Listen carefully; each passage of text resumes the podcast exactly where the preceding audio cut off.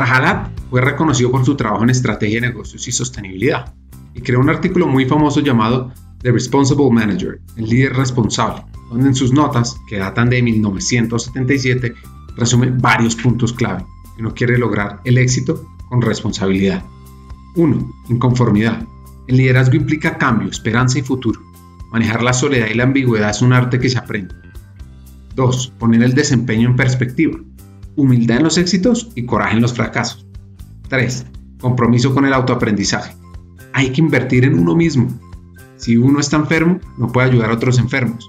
Relacionarse con los menos afortunados y hacerlos parte es el número 4. Y por último, la responsabilidad, que se refiere tanto a los resultados como a los procesos y a las personas con quienes trabajamos. El camino que elegimos para llegar a los resultados nos moldea como seres humanos. Este último punto, el sentido de la responsabilidad, se desprenden varios hacks en este episodio. Un capítulo donde conversaremos sobre ser latino, el impacto en la familia de una crisis económica, la resiliencia, la inspiración de los padres en momentos complejos, organizaciones que realmente trascienden con su propósito, la coherencia con el talento y mucho más. Hackers del Talento tiene una misión, fortalecer la competitividad de América Latina humanizando el talento y las empresas. ¿Cómo? A través del podcast y la academia. Somos una fuente de inspiración, aprendizaje, debate, motivación, reflexión y acción Compartimos lecciones de vida de CEOs, líderes de talento humano, pensadores y actores de cambio y generamos conversaciones poderosas alrededor del mundo del talento para que juntos como comunidad impulsemos nuestra región. Disfruten el episodio.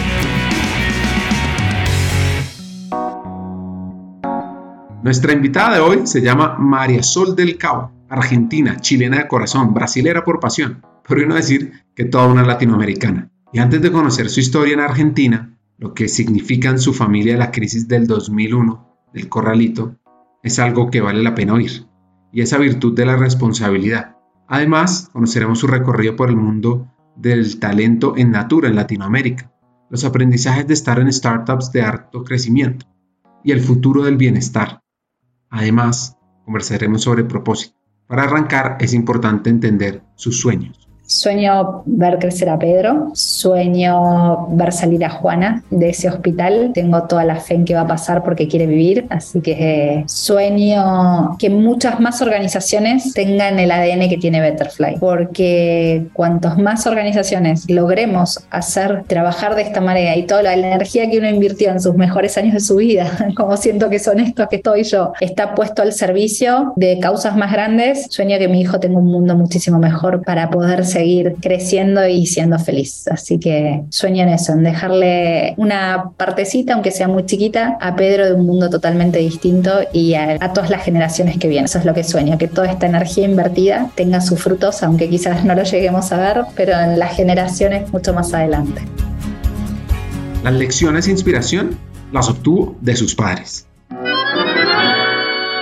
papás argentinos, dos personas que soy quien soy también por todo lo que la vida me hizo aprender junto a ellos. Ellos se separaron cuando yo era muy chica y mi familia pasó a ser como lo que de alguna manera hoy existe en el mundo y ya es más normal, en esta nueva normalidad muy disfuncional. Y todo eso me hizo aprender mucho el sentido de la responsabilidad. Empecé a trabajar a los 17 años, hoy tengo 36 y creo que no estaría donde estoy y todo lo que he conseguido si desde chica también no hubiese vivido lo que viví. La verdad que sí de ellos tengo grandes lecciones o grandes aprendizajes. El amor por el trabajo, el amor por lo que haces, independientemente que todo se esté cayendo, ese amor que te genera que el trabajo te dignifica, te dignifica como persona, te dignifica como ser humano, te dignifica en los distintos ámbitos de tu vida y eso se los agradezco muchísimo a los dos. Papá es ingeniero, mamá es arquitecta y siempre estuvieron muy enfocados en su trabajo porque uno de los principales o momentos más duros que nos tocó vivir fue la época en que Argentina Argentina pasó por un periodo de crisis en el 2001 muy grande, donde se desarmó no solo mi familia, sino también las empresas de mi papá. Y eso nos hizo aprender mucho como personas y principalmente nos hizo pararnos como familia desde un lugar distinto, ellos separados, nosotros trabajando, buscando las becas también tanto para mi hermana como para mí, para poder seguir estudiando. En ese momento estábamos en la primaria y en la secundaria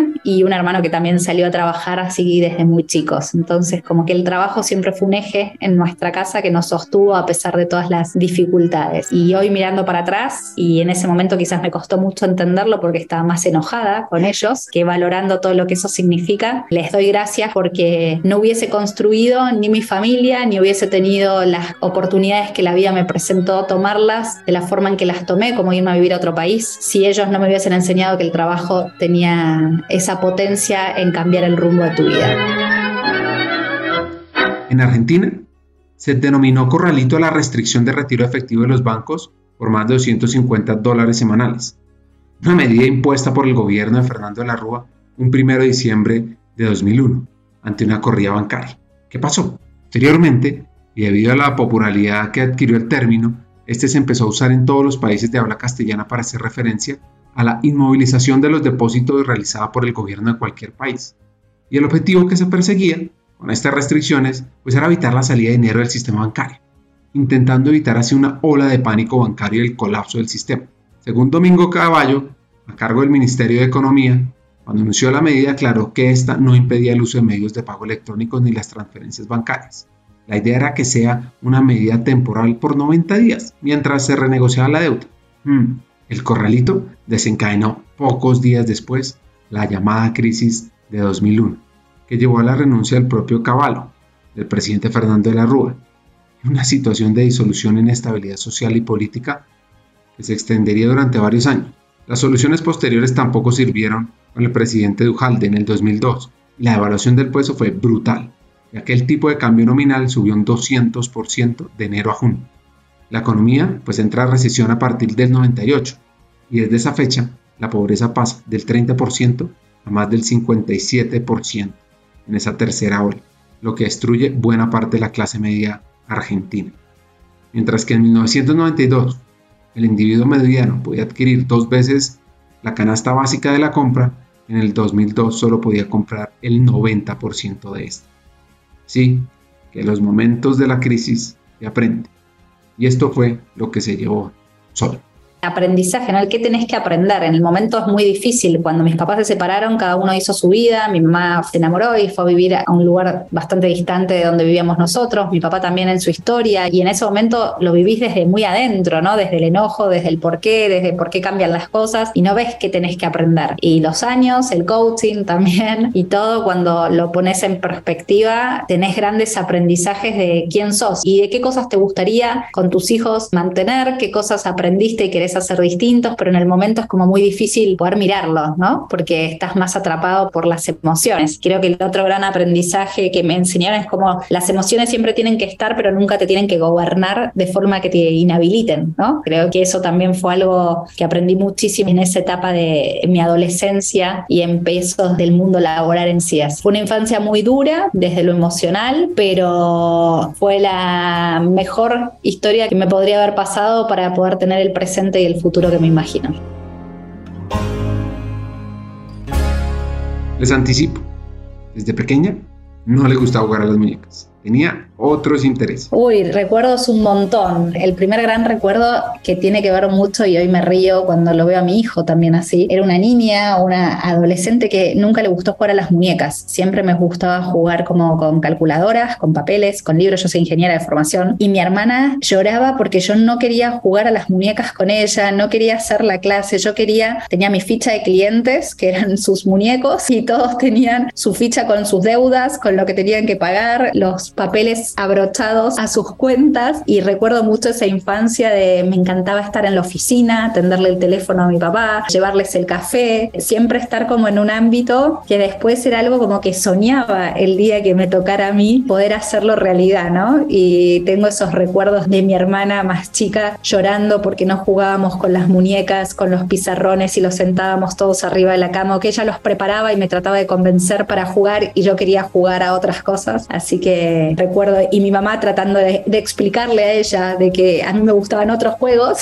y jugaba con mi hermana para que no se enojara conmigo. Esos son de los recuerdos más lindos que tengo. De acompañar a mi papá, mi papá es ingeniero mecánico y tenía una empresa de autopartes, de acompañarlo a llevar los pedidos de los autos, de las partes o de los repuestos de los autos a los despachan para salir a todas las partes del país los sábados a la mañana. Para mí era todo un plan poder acompañarlo a él en hacer eso, ¿no? Y después nos quedábamos en la costanera Argentina ahí comiendo un choripán juntos y mi mamá le decía, ¿cómo la llevaste a comer ahí? Se va a morir intoxicada y para mí era el plan más lindo de poder acompañar a mi papá en su trabajo y después almorzar juntos ahí en la costanera un choripán él y yo solos.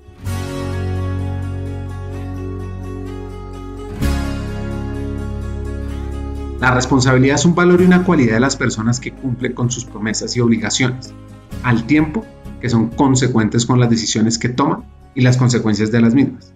Esta hacker latinoamericana lo vivió temprano, muy temprano.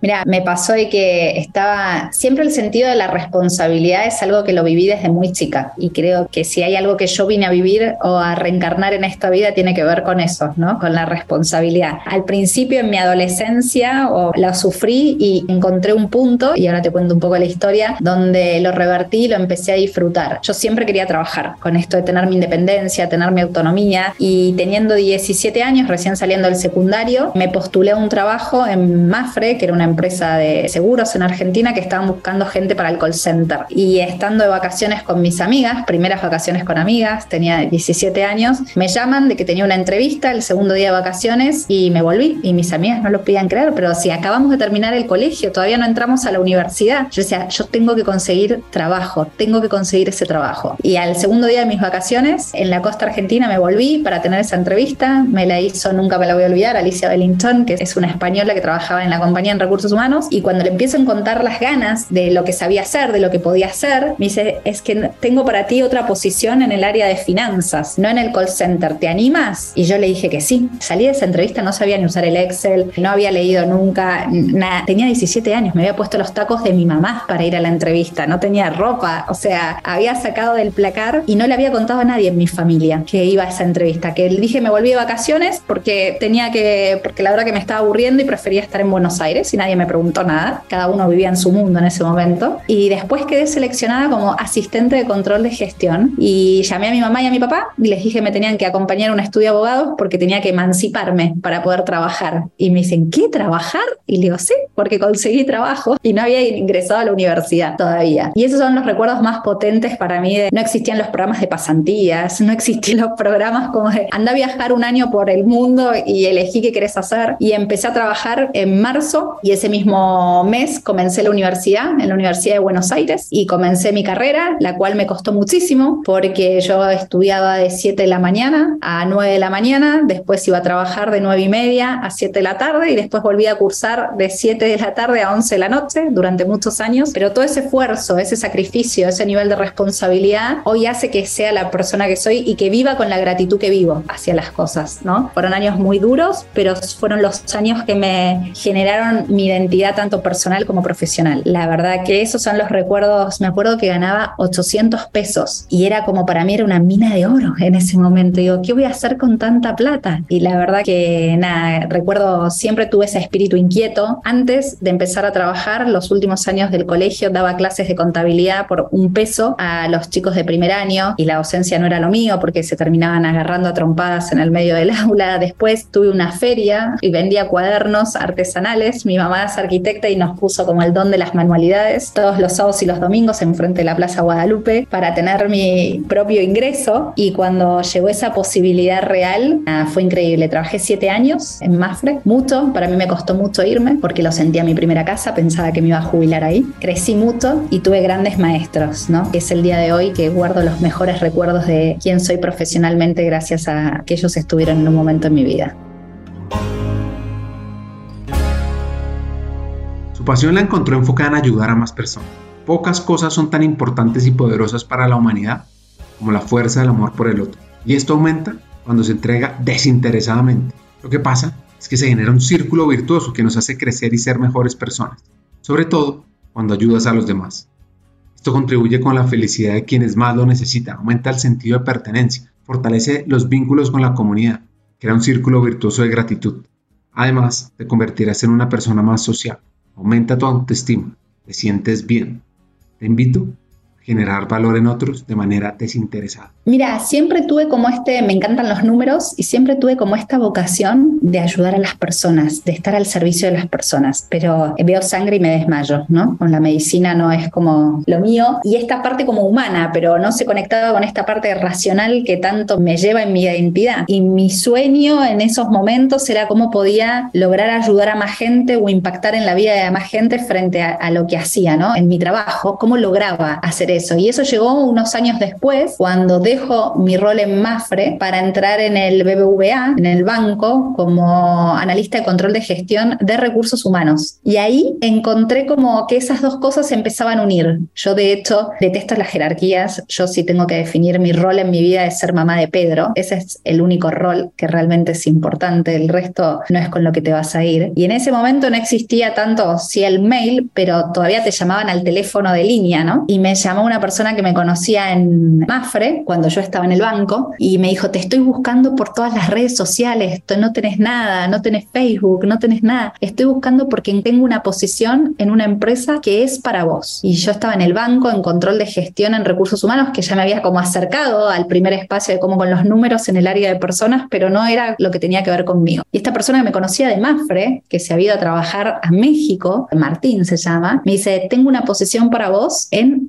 Natura, que era una empresa de cosméticos. El día que le dije a mi mamá que me iba a Natura, me decía, el de los aceites, no entendía nada, te vas a salir de la seguridad de un banco. Decía, mamá, si me están diciendo que es el lugar donde yo voy a poder aportar a la gente, más quiero ir. Y Natura para mí fue y es parte de quién soy, es mi vida. De hecho, a Manuel lo conocía Natura, mi marido, es el padre de mi hijo. Natura vino a llenar el espacio que tenía que ver con ese sueño tan grande de poder llegar a la vida de muchas personas, impactar al mundo también, disfrutar y ser feliz con mi trabajo y desarrollarme personalmente desde mi interior y desde lo profesional. Fueron los ocho años más gratificantes, donde más me divertí, donde más amigos hice, donde es el día de hoy que mis grandes amores, pasiones y sigo conectadas con la compañía están ahí. Así que mi gran sueño siempre estuvo muy vinculado a poder impactar en la vida de la gente y en Natura y luego fui escalándolo en otros espacios como el que estoy ahora, que es el de la startup. Fue como donde llegué a poderlo sentir o palpar mucho más. Natura la llevó a varios países, creció de forma acelerada, llegó como coordinadora de remuneración regional. A los seis meses, el proyecto de SAP. A los seis meses, Argentina, a liderar todo el tema de remuneración. Luego, la gerente senior de remuneración latinoamericana. Pasa a liderar la operación de Natura en Chile. Mejor dicho, va a pasos acelerados. Y lo que más destaca es en esa compañía cómo cualquier empleado logra rápidamente conectar con un propósito y así dar lo mejor de sí mismo. Estuve en Argentina, yo llego a Chile por Natura, en un proceso de desafío profesional. En Natura, en Argentina, me mandaron a Chile y bueno, y durante esos ocho años, muchísimo de mi tiempo, de mis viajes en Brasil. Es fascinante por lo que tienen en común las organizaciones, que es cuando trabajan con un propósito y ese propósito es genuino y ese propósito es cuando te importa, por eso yo lo vinculé a mi sueño, te importa la gente de verdad, haces cosas por la gente de verdad, cuidas a las personas desde la humanidad, más allá que sea un Cómo es la vida, era muy divertido y era muy divertida porque el nivel de exigencia era altísimo. Eh, no todos los profesionales pueden hacer carrera en, en, Natura porque realmente el nivel de exigencia, de velocidad, de entrega es súper alto y como que el match cultural estás o no estás, ¿no? O sea, o vibras en la misma energía que tiene que ver con la genuinidad de la gente y de lo que realmente te importa a la gente o no es una empresa donde te vas a sentir cómodo. Y yo como que pude explotar lo mejor de mí, mi creatividad. Soy una mujer hiper apasionada, vivo la vida con muchísima pasión. Todo el mundo me dice que tengo exceso de energía, que soy muy intensa. Yo me describo como muy enérgica y en Natura te deja ser tal cual sos. Y creo que lo más lindo de cualquier organización o de cualquier grupo humano, independientemente que tenga que ver con una empresa en sí, es poder ser vos en tu máximo potencial. En las conversaciones que he tenido sobre Natura, un tema clave es esa conexión con el propósito, esa vibra. Y así es que se genera ese amor de la empresa al empleado y viceversa. Porque hay mucho tiempo que invierten en que vos te conozcas a vos mismo y desde conocerte a vos mismo es de donde vas a encontrar esas luces y sombras y desde esas luces trabajar tus fortalezas, no tus debilidades. Y cuando uno entra en ese loop de conocerse uno mismo, de entender en qué uno es bueno, no todos somos buenos en todo, pero sí somos buenos en algo y ese algo que somos le sacamos el mayor brillo y se combina con el de otro y trabajar desde una forma muy sistémica como seres humanos en esa autoconocimiento, autorreflexión y todos estar en ese mismo mood es donde suceden las cosas más grandes, ¿no? Las charlas, las conversaciones, invertir mucho tiempo tuyo en el desarrollo de la gente. Recuerdo he tenido varios líderes, pero todos siempre me han dedicado tiempo de ellos para sacar lo mejor de mí, con feedback duros muchas veces, con charlas de reconocimiento, con darme el espacio para equivocarme, con dar el espacio para aprender. Entonces creo que si me preguntas a mí, creo que el mayor hito que cambió en mi personalidad, estando ahí acompañándome en los momentos más difíciles, yo en Natura perdí a mi primer ahijado, tenía cuatro años, Tiziano, Tiziano murió de un cárcel cerebral y yo justo estaba en pleno traslado de Argentina para Chile, era la luz de mi vida, él tenía síndrome de Down y yo vivía a través de sus ojos. Y Natura me acompañó muchísimo en ese proceso y yo me estaba cambiando de país, desde el darme tiempo, desde el día que murió Tiziano, no te miento, pero todo mi equipo y todos mis jefes me acompañaron en su entierro, yo ya viviendo en Chile. Y eso para mí fue un símbolo súper hermoso porque todos sabían lo que representaba para mí, no había persona que no me preguntara por Tiziano. Y eso yo lo valoré muchísimo, esa red de contención, esa familia que no es la que elegís, sino que la que te toca por el ambiente organizacional que la puedas formar, de verdad para mí son momentos de mi vida que tienen muchísimo valor, me acompañaron en pleno proceso de cambio de país, yo viajaba todos los viernes o la mayoría de los viernes a Argentina y volvía los lunes a Chile para ocupar mi rol y desempeñar mis funciones y nada, y me acompañaron siempre en eso y para mí eso fue muy potente, ¿no? Creó conmigo un compromiso totalmente distinto con la gente y con la organización. Y eso era genuino, no lo hacían para sacar algo de mí, sino porque realmente sentían que era lo que más necesitaba yo en ese momento. Entonces tengo muchísima gratitud, me costó mucho salir y tomar esa decisión de como de salir de la casa. Dentro de los retos que tuvo Natura, la llegada a Chile y la vivencia temas personales y culturales. Ser argentino en Chile a veces no es fácil. La experiencia de, primero, de venir sola. Yo siempre viví mi vida, como dicen acá en Chile, a conto. Yo en Argentina estuve muchos años de novia, me casé, me divorcié y fui, Chile fue empezar, fue mi primer divorcio y en Chile fue empezar como la página en blanco. Entonces, venir sola a un país distinto, sin nada, sin nadie, en un momento familiar difícil, como era transitar toda la enfermedad de Tiziano, fue súper desafiante para mí. Y lo difícil en Chile fue entender cómo encontrar mi lugar, cómo esta página en blanco la iba a querer diseñar y cuando no conoces a nadie. Y eso para mí fue muy difícil, como encontrar mi lugar, armar mi vida de nuevo, lejos de todos los afectos. En Argentina mi dinámica de agenda era todo el día con mi familia, con mis amigos, con la gente de Natura, en eventos, en viajes y acá fue conectar con la profunda soledad de estar conmigo misma muchas horas. Y eso fue muy difícil para mí. La gente también cuando venís con esta energía de querer cambiar el statu quo en cosas de que funcionan, y que culturalmente, ¿para qué cambiarlo si esto funciona? Y movilizar desde ese espacio costó mucho porque la gente es más resistente al cambio. Y eso fue lo más difícil los primeros años. Hay un poema especial de Miguel de Unamuno sobre las madres. Dice así, cuando duerme una madre junto al niño, duerme el niño dos veces. Cuando duermo soñando en tu cariño, mi eterno ensueño meses. eterna imagen llevo de conducho, para el viaje postrero. Desde que en ti nací, una voz escucho, firma lo que espero. Quien así quiso y así fue querido, nació para la vida. Solo pierde la vida su sentido cuando el amor se olvida. Yo sé que me recuerdas en la tierra, pues que yo te recuerdo, y cuando vuelva lo que tu alma encierra, si te pierdo, me pierdo.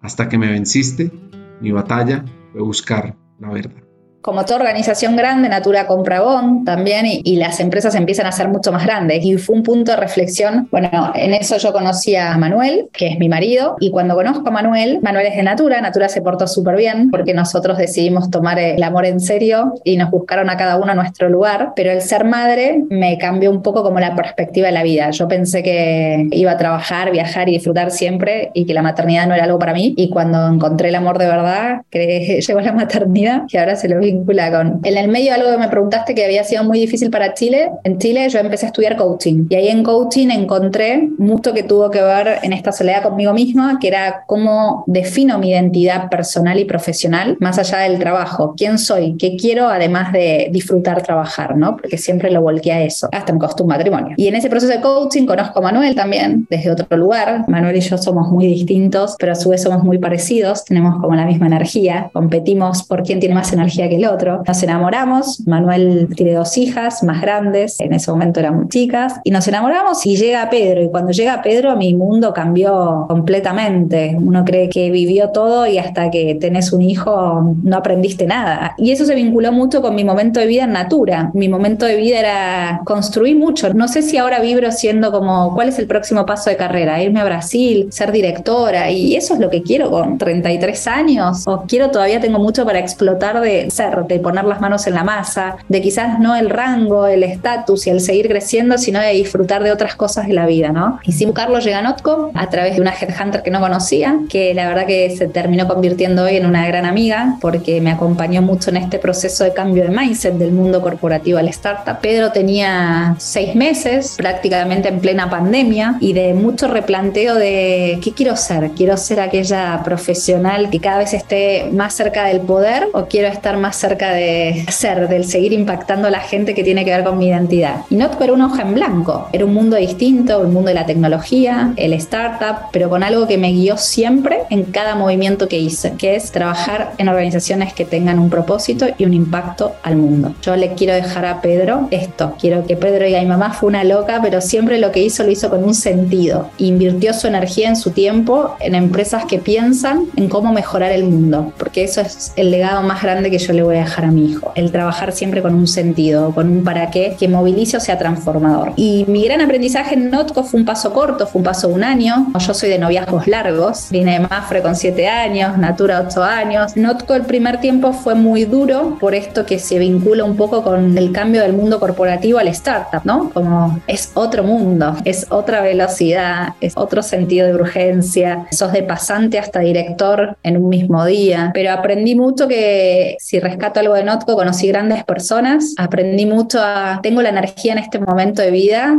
para poner todo lo que aprendí en mis grandes escuelas al servicio de la startup y de las organizaciones que crecen. Hagamos una pausa.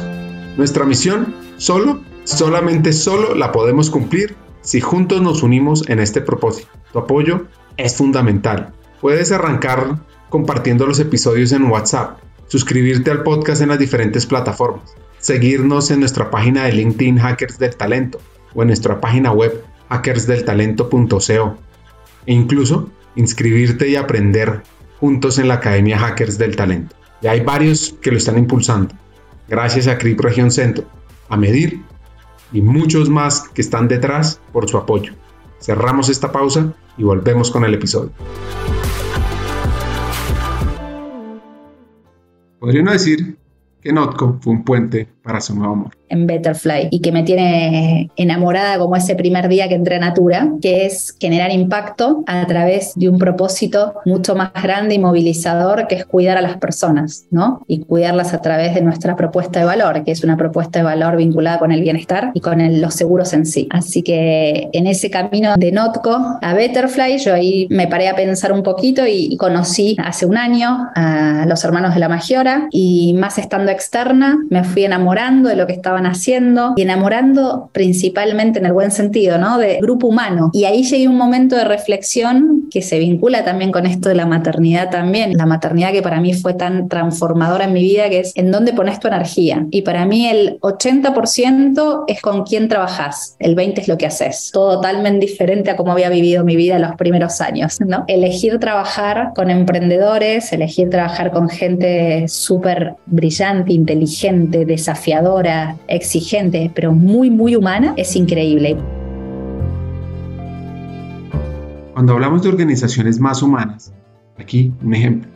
Te digo lo de muy, muy humana. Hace un año, menos de un año, el 25 de diciembre del año pasado, toca enfrentar el segundo momento más difícil como familia, que es mi sobrina Juana, de cuatro años, le detectan síndrome de Roja. Desde ese día ella está en terapia intensiva, hace un año, está luchando por vivir y todos los días nos demuestra que no aprendimos nada, que realmente el nivel de coraje, de valentía que tienen los chicos, realmente uno puede haber hecho muchas cosas en su vida, pero los chicos son los maestros de todos y te enseñan de qué cosas son importantes. Ella hoy está internada con respirador y todos los días con una, en la poca voz que tiene, porque tiene una traqueotomía hecha, demostrándonos que quiere seguir viviendo y siguiendo para adelante. Y en Betterfly me están acompañando desde, tenía 20 días cuando me enteré de esto en la compañía. Y acompañándome, respetando mis momentos, entendiendo mis viajes, exigiéndome también y desarrollando y escalando una compañía al mismo tiempo. Por eso para mí el 80% de lo que haces tiene que estar vinculado con quién lo haces y no más que la tarea en sí. Porque eso es lo que te da la energía para poder sobrellevar cualquier situación difícil. Y eso es lo que estamos hoy viviendo como familia. Súper doloroso, pero aprendiendo qué cosas en la vida son importantes. Mi hermana se dedica a su cuidado y trabaja al mismo tiempo. Trabaja en... Ella es gerente de una compañía y logró llegar a un acuerdo. Ella trabaja por las noches o con trabajos puntuales y durante el día se encuentra en la clínica. Mi cuñado se dedica a cuidarla y todos vibramos a través de verla a ella que sigue dando batalla y acompañándola. Es muy loco lo que se forma en mi familia por esto. El otro día Pedro volvió del colegio, se cayó del tobogán y tenía todo el ojo raspado. Y yo cuando lo vi, hinchado, me puse a llorar y le dije, vamos a un médico. Pedro tiene tres años. Y Pedro me miró y me dijo, mamá, yo estoy bien, yo no necesito ir un doctor. El doctor es para Juana. Ella necesita los doctores. Yo estoy bien. Y pensar eso en un nene de tres años, digo, pucha, ¿cómo lo crié? Dije, lo hice un adulto antes de tiempo. Pero nuestra vida hoy está alrededor de esta princesa que todos los días nos enseña, después te voy a compartir algunas fotos de ella, que nos enseña dónde hay que poner el eje, dónde poner la energía, qué cosas son las importantes y qué importante es trabajar en organizaciones que puedan entender al ser humano desde ahí, ¿no? Desde yo soy mamá de Pedro, soy la tía de Juana, soy la esposa de Manuel y también soy profesional que trabajo liderando el área de recursos humanos en Beca y, y esa integridad para mí, estar en lugares que te permitan eso, lo hace ser para mí una realización personal increíble. Ser humano, ser la misma persona en el trabajo, en la vida personal. Esto es una clave para estar bien en todo momento. Que a veces nos decían que uno tenía que ser una persona en el trabajo y una persona en la casa, que no podía llevar los problemas de un lado del otro. Y yo la verdad les pregunto, ¿cómo hace uno eso? Así que lo importante es ser humano. 100%. Al fin de cuentas, somos seres humanos. Lo que venimos a buscar esta vida es ser felices, ¿no? Y uno no puede ser feliz si se disocia y si en su trabajo es uno y en su vida personal está viviendo momentos tan difíciles y como los que nosotros vivimos con Juana hoy, que es una enfermedad no reconocida, hay 400 chicos en el mundo nada más que la tienen y imagínate lo poco que se sabe de esto. Si uno lo disocia y no puede vivir eso desde el llevarlo y no tenés nadie que te acompañe, nunca vas a encontrar esa plenitud. Entonces creo que es muy relevante que las organizaciones piensen en los colaboradores, empleados, como lo quieran llamar, desde un lugar íntegro. Fin de cuentas, como yo, como mi hermana y como mi familia, hay un montón de personas viviendo un montón de historias detrás del rol súper importantes y transformadoras. Y eso es muy relevante o hay que tenerlo muy presente. Cuando elegís por vocación trabajar en un área de personas. Les recomiendo sacar la libreta para anotar varios hace reflexiones sobre sus aprendizajes al pasar por Notco y lo que le ha enseñado Betterfly.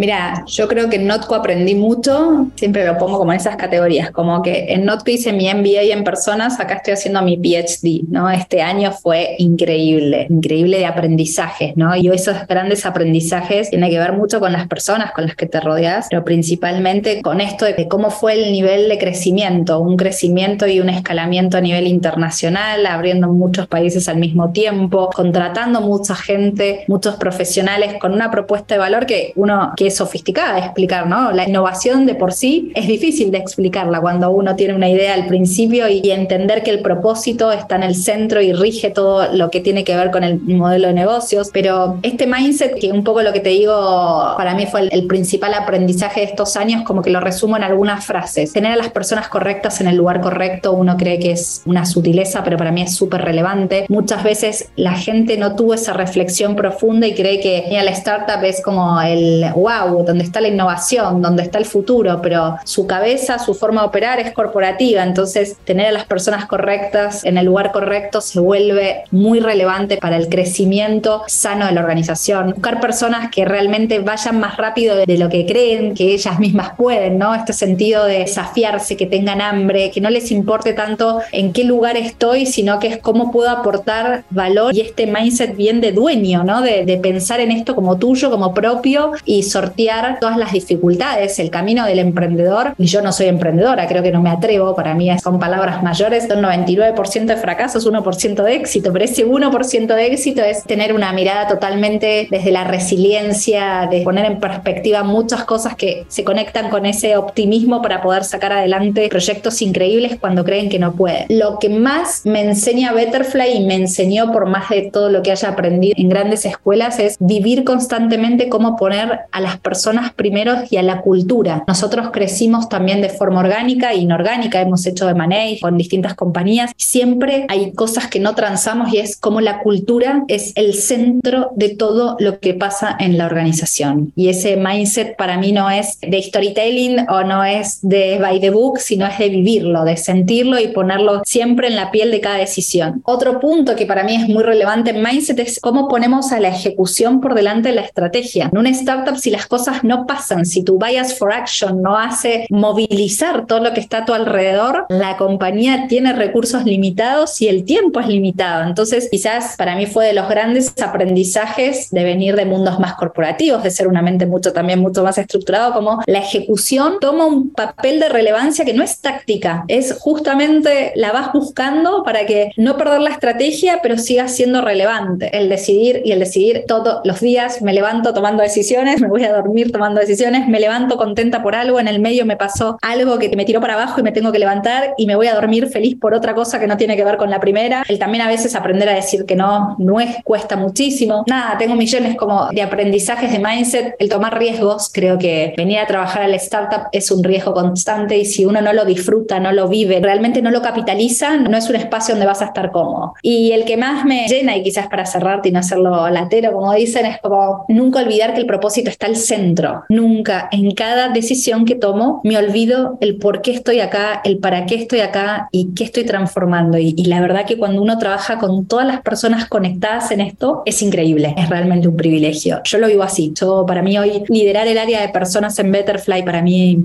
es un privilegio. Nos toca tomar decisiones duras, nos tocan desafíos enormes. Muchas veces siento que no estoy al ancho de banda y tengo alrededor mío sosteniéndome muchísima gente que está conectada con esto, con el propósito. Y ese propósito está muy vinculado a cómo construir una sociedad distinta, una sociedad mejor, una sociedad consciente, consciente en que si yo estoy bien, voy a poder estar bien con el resto, consciente de que si yo me cuido, que mis buenos hábitos impactan en mi vida personal y elijo tener ese estilo de vida, voy a estar impactando en la vida de mucha más gente. Y que una organización lo tenga desde el ADN realmente hace para mí que reglas de juego sean otras. Así que eso.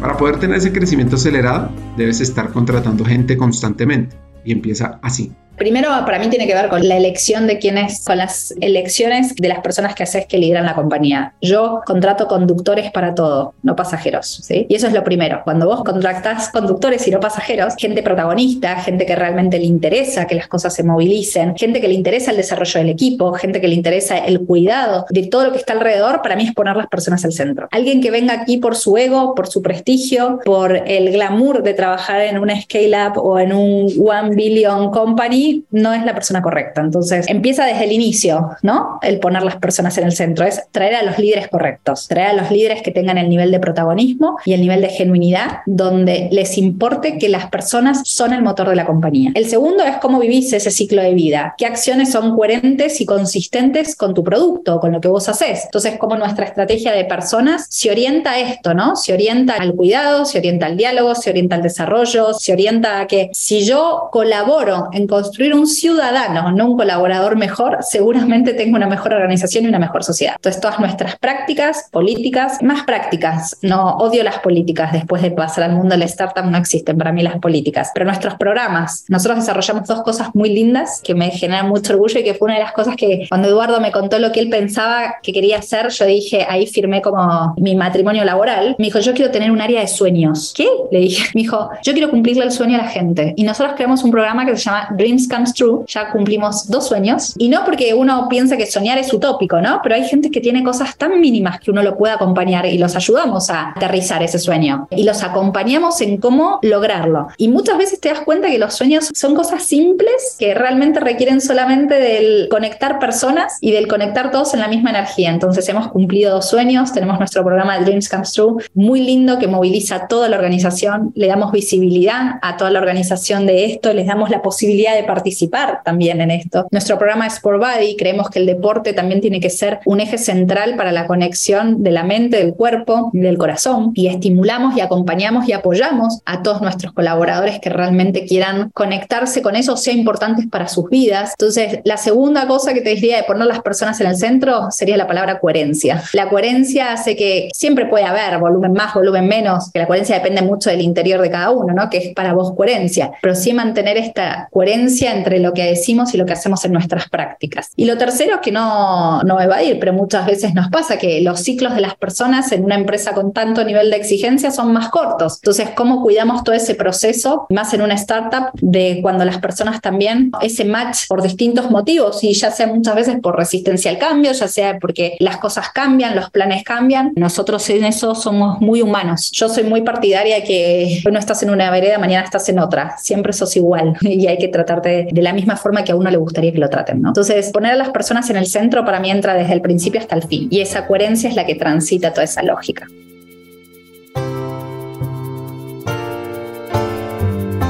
Coherencia. Ser coherente, liderar con el ejemplo, decir las cosas como son y cuando son. La coherencia es la congruencia entre lo que piensas, dices y haces. Y podemos agregar lo que sientes. Estamos en tiempos líquidos, donde no solo las horas y la vida pasan, sino también la responsabilidad y el asumir los costos que esto conlleva. La coherencia es un valor muchas veces depreciado. Lo que se dice con la boca se borra con el codo, diría el refrán. Pues justamente en la coherencia muchas personas encuentran una zona de desafío, ya que no pueden ajustar sus pensamientos con sus dichos y sus acciones. La pregunta entonces es, ¿cómo es esa coherencia entre trabajo duro, muchas horas en el mundo de las startups y el bienestar? No te voy a mentir o ser romántica en lo que no lo es. Uno cuando elige estar en una startup sabe cuál es el costo muchas veces que tiene y cómo uno lo puede organizar o no. Nosotros trabajamos mucho, ¿sí? Y nuestra ética de trabajo también es muy alta, pero somos muy maduros que cada uno busque su propio equilibrio, ¿sí? Yo trabajo muchas horas, pero disfruto mucho lo que hago. Entonces es como que nada de, y ahí volviendo un poco a tu pregunta, es nada lo vivimos desde un sacrificio, lo vivimos desde lo que estamos construyendo. Y cuando uno se conecta con eso, muchas veces nos autorregulamos entre nosotros. A mí muchas veces me pasa y que saben que me pone un desafío y es mañana te lo voy a entregar, sol mañana es sábado, no importa, yo lo quiero hacer. Entonces, no, me da lo mismo, me lo puedes dar el lunes, no tenés que hacerlo el sábado. Entonces, autorregulamos o auto, cuando la autogestión a veces en ese nivel de exigencia, porque somos todos bastante similares, no está, siempre tenés al de al lado que te ayuda a hacer ese, ese stop y buscar ese equilibrio, pero es la dinámica del startup, ¿no? Y es la dinámica que elegimos. Por eso para mí hay que tener mucha conciencia en eso, ¿no? Y que no te lleve como el glamour a elegir estar donde estás, sino que realmente tengas una creencia genuina. Yo me siento parte, me siento dueña de todo esto, de no solo desde las tomas de decisiones, sino como elijo vivir y administrar mi tiempo. Entonces, desde ahí es como que yo siento que es distinto. Quienes están realmente están porque ven algo mucho más grande y que el equilibrio tiene que ver mucho con uno mismo, ¿no? Y cómo uno decide administrar y elaborar ese mapa para que le cierre todos los planos o la ecuación de la individualidad y de no perder las cosas que son importantes también, ¿no? Ver crecer a tus hijos, estar en los momentos importantes. Requiere mucho autoconocimiento, mucho autocontrol y mucha madurez personal y emocional, creo yo, que el desafío de trabajar en startups. ¿Quieres saber cómo ser un hacker del talento? Nuestra motivación es formar los futuros líderes de talento humano América Latina, para que seamos estratégicos, tecnológicos, transformadores y así liderar la humanización de las empresas. Tenemos la Academia Hackers del Talento, donde puedes aprender de la experiencia de forma colectiva, donde los profesores son vicepresidentes y CEOs de compañías líderes en América Latina, donde contamos con un contenido relevante, 20 sesiones con temas claves para el futuro de talento humano. Vas a aprender además a tu propio ritmo, accediendo a contenidos asincrónicos fuera de serie, en temas de People Analytics, experiencia del empleado, inteligencia artificial y mucho más. Además, los estudiantes con los cuales vas a compartir son inspiradores. Vas a ser parte de una comunidad, vas a vivir un aprendizaje increíble y lo vas a poner en marcha en tu compañía. Está pendiente de las siguientes aplicaciones a las cortes de la Academia Hackers del Talento en Colombia, México y otros países. Para ir cerrando el episodio, algunos hacks de vida personal y profesional. Mira, el mejor consejo que me han dado, yo estaba muy al principio como con mucho miedo de perder lo que me apasionaba realmente, que era trabajar con la maternidad. Y el mejor consejo que me dieron y que destrabó y me enseñó a vivir no desde la culpa fue que si mamá es feliz trabajando, Pedro va a ser feliz porque mamá es feliz. Entonces, no es jugar al solitario y hacerse trampa para nada. Para mí es, si yo soy feliz, yo le voy a poder dar lo mejor a mi hijo. Entonces, muchas de mis decisiones tengan que ver con mi felicidad que por consecuencia van a ser su felicidad. Ese para mí fue el mejor consejo que me han dado porque me hace repensar en un mundo automático muchas veces de que hacemos mucho por nuestros hijos o por los demás, pero nos perdemos como de conectarnos con nosotros para que ese bienestar sea estar bien con otros. Y el peor consejo que me han dado y que nunca lo repito, y es como que las primeras impresiones son las que cuentan, ¿no? es más en un área de recursos humanos, ¿no? Creo que uno no tiene el derecho de juzgar ni saber todo lo que hay por detrás. Ni en una entrevista uno no sabe toda la vida, la historia, el mundo de lo que pasa atrás de esa persona, ¿no? Entonces yo no soy de las primeras impresiones son las que cuentan, todo lo contrario, creo que no soy quien, cuando tengo reuniones así con candidatos, hablo de encuentros, hablo de charlas, no hablo de entrevistas, yo no soy quien para entrevistar a otro en una hora y decidir su futuro personal, profesional y laboral, ¿no? Así que creo que el peor consejo y que nunca lo repito es eso, como las primeras impresiones son las que cuentan. Lo odio. el mejor consejo que yo trato de doy es, si no sos feliz con lo que haces, replanteate lo que estás haciendo. Siempre digo eso cuando la gente se queja. Y no es por el trabajo en sí, es por todo, ¿no? ¿Qué estás viviendo desde lo personal, desde lo profesional, de todo? Digo, si no sos feliz con lo que estás haciendo, replanteate porque la vida es muy corta para perder el tiempo en cosas que no te hacen feliz. Así que nada, es ese. Intento que sea ese, como replanteate todo el tiempo qué estás haciendo. Este episodio es sobre estar donde se sienta uno que debe estar para impactar más, con una hacker del talento inspirador que deja múltiples hacks de vida. Aquí vienen los tres principales. El primero, las organizaciones deben trabajar el propósito día a día con sus empleados. Por supuesto, comunicar y especialmente llevarlos a conectar y vibrar con él. Dos, debemos promover colaboradores que viven en coherencia para contar con una cultura fuerte, cumpla la estrategia del negocio. Y por último, el poder de la autorregulación como empresa. No se les olvide. A un siguiente episodio y sigamos hackeando el talento.